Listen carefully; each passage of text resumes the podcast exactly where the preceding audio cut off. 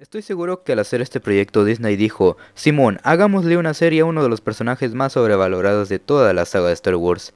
Quedará mamón. Y saben, lo más cagado es que sí funcionó.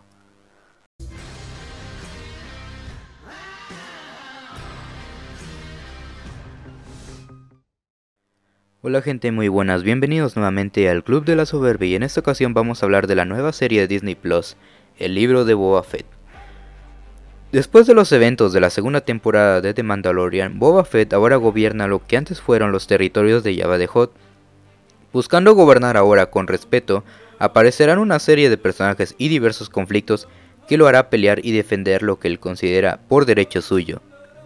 Después de casi 40 años en esta serie por fin tenemos una respuesta de cómo Boba Fett pudo sobrevivir después de su aparente muerte en el episodio 6 de las películas de Star Wars. Ya se habían creado cómics de cómo había sucedido, pero nunca habíamos tenido un medio audiovisual que nos mostrara cómo había pasado. Sé que me estoy adentrando a un terreno muy peligroso con mi opinión, y con eso me refiero al mismo Phantom de Star Wars, pero aceptémoslo. Antes de esta serie y de The Mandalorian, Boba Fett era conocido solo por portar un traje bonito y quedar como un pendejo en el retorno del Jedi, al ser vencido por un Han Solo ciego. Han habido cómics, novelas y series que han querido dar un mayor trasfondo al personaje de Boba Fett. Por parte de los dos primeros medios no te lo puedo confirmar, no he tenido la oportunidad de leerlos por dos sencillas razones. Una, no tiene tanto alcance o impacto hacia el público general y dos, porque están bien pinches caros. Por parte de las series antes de las dos live action originales de Disney Plus, estuvo Clone Wars, que nunca conocimos bien aquel recompensas que siempre veíamos en las películas. Aún así simpaticé un poco más con él, y en esta nueva serie hace que te familiarices con él y que conozcas más quién es esa persona detrás de la armadura y ese casco. Hablé en serio cuando dije que era de los personajes más sobrevalorados de las películas. No voy a decir cuál es el más sobrevalorado para mí, ya que conozco el fandom de Star Wars y aprecio mi vida. Pero lo que quiero decir es que no se le había dado la oportunidad de, o el protagonismo para demostrarnos lo que vale en las películas, ya que sale solamente como 6 o 7 minutos en toda la trilogía original, y a pesar de lo sucedido en episodio 6, el fanatismo de Boba Fett es grande, pero en esta serie yo logré ver un poco más de la humanidad de Boba, y no al cazarrecompensas egocéntrico como lo vimos en Clone Wars o despiadado como en los cómics. Sin embargo, la serie comete varios errores. De entrada hay una serie de flashbacks que pueden llegar a confundir al espectador si no se ha visto episodio 6 o la segunda temporada de The Mandalorian, y que aparte perjudica un poco el ritmo de la serie, el cual conforme vas avanzando te hace sentir que la serie está avanzando demasiado lenta para lo rápido que realmente ocurren los eventos. Y otra cosa eh, esto para muchos fue lo mejor de la serie, sin embargo para mí se sintió un poco como una mentada de madre.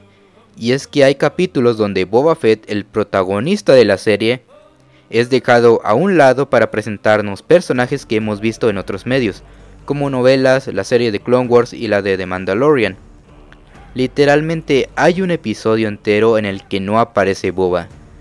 Mucha gente se hypeó por eso y lo entiendo, porque ningún medio audiovisual nos había traído a tantos personajes de tantos medios del universo de Star Wars y juntarlos en la misma serie. Pero siento que se despega mucho de lo que es la trama principal y del protagonista. Con esto no estoy diciendo que yo lo hubiera hecho mejor, pero sentí que estaba viendo otra serie de Star Wars. Si tuviera que definir esta serie en unas palabras diría que es un preludio para la tercera temporada de The Mandalorian y no tanto una historia de Boba Fett. Aún así vas a disfrutar la serie completamente. Hay muchos personajes que te encantará verlos en pantalla como el mismo Boba Fett o su socia Fennec Shan. Y qué te digo, los efectos son una maravilla. Hay buenas batallas, muchas caras conocidas y un gran reencuentro que hará que se te salga el corazón y las lágrimas. En conclusión, la serie me encantó, a pesar de sus errores se siente que revive ese espíritu de Star Wars que las secuelas nos hicieron el favor de mandarlo a la mierda. Es un poco problemático ya que si no eres tan fan para ver esta serie y entender un poco más su contexto, te podrías ver casi 30 minutos de una película o no, tampoco habría problema.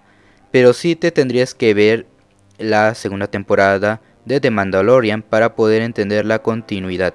No como en el mismo caso de The Mandalorian que te puedes saltear todas las películas y series y no habría ningún problema. Mi calificación para el libro de Boba Fett, mejor conocido aquí en los Méxicos como el libro de los cameos y crossovers, es un 8.2. Pero bueno gente, hasta aquí mi reseña de la nueva serie, el libro de Boba Fett. Nos veremos en otra reseña mamadora. Esto ha sido todo de mi parte. Yo soy Dante y esto fue el Club de la Soberbia.